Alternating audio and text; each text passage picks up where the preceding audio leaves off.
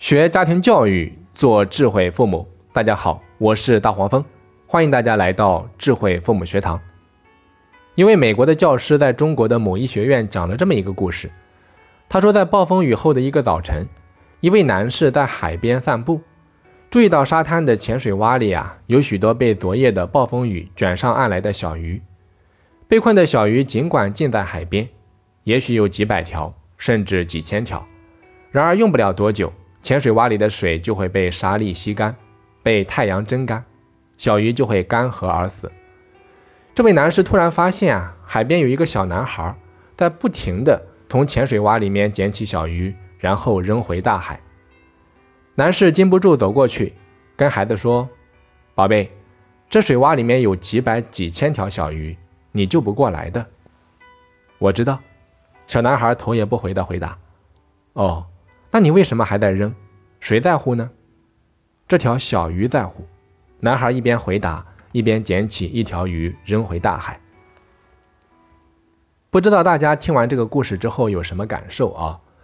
其实这个故事啊，在我看来，恰好对应了泰戈尔老人的一句话：教育的目的应该是向人传送生命的气息。因此，教育的“育”字应该从尊重生命开始，使人性向善，使人胸襟开阔。使人唤起自身身上美好的善根，也就是让学生啊拥有这条鱼在乎的美丽心境。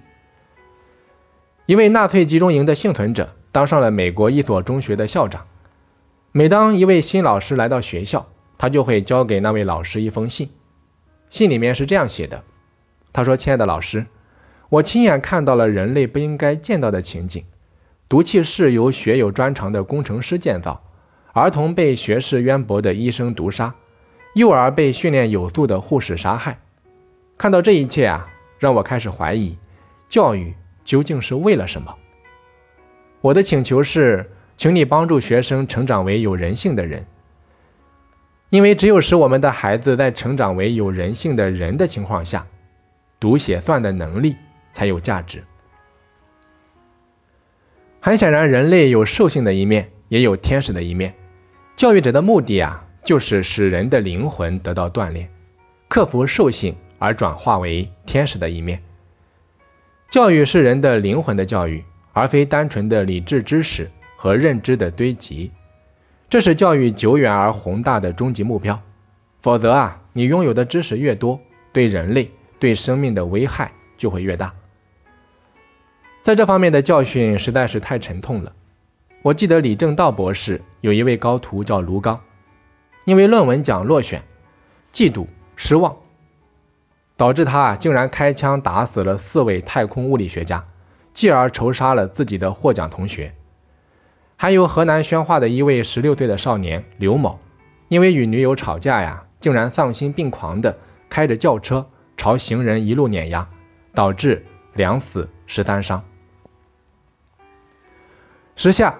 我们的学校教育往往忽略了学生基本人格、基本道德、基本情感的养成，以至于有些学生对生命、对世事越来越冷淡、冷漠，甚至冷酷。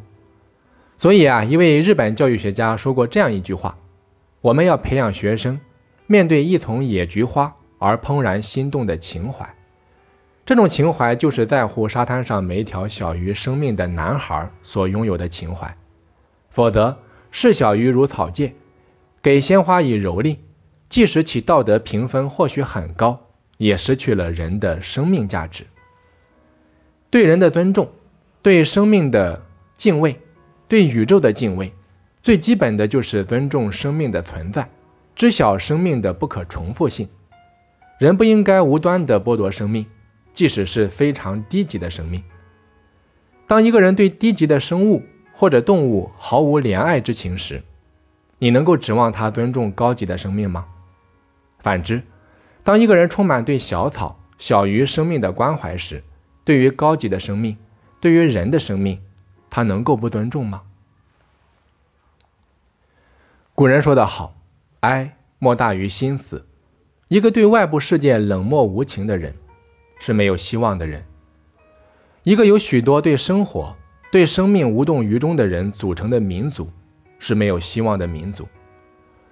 作为一名教育工作者啊，也许有许多具体的工作要做，有许多具体的课业要抓，但是培养学生良好的思想品质、人文情怀，其中最基础、最根本、最重要的一点，乃是唤醒学生尊重生命的良知。